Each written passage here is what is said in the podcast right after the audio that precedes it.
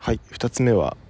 無料であることですね、まあ、これはもうそのままなんですけど、まあ、ただっていうのはすごい助かりますよね。ただじゃないとこもあるかもしれないけど。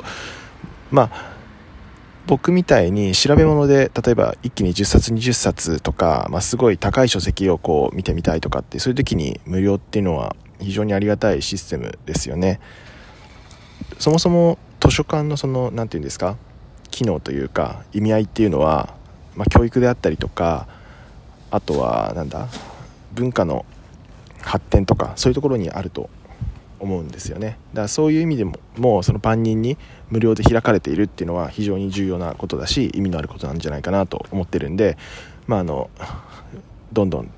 使っていけばいいのかななんて思ってます、まあ、特にね学生の時なんかはむちゃくちゃ助かりましたよね。お金持ってないんで。うんそういう時に非常にお世話になった記憶がありますね。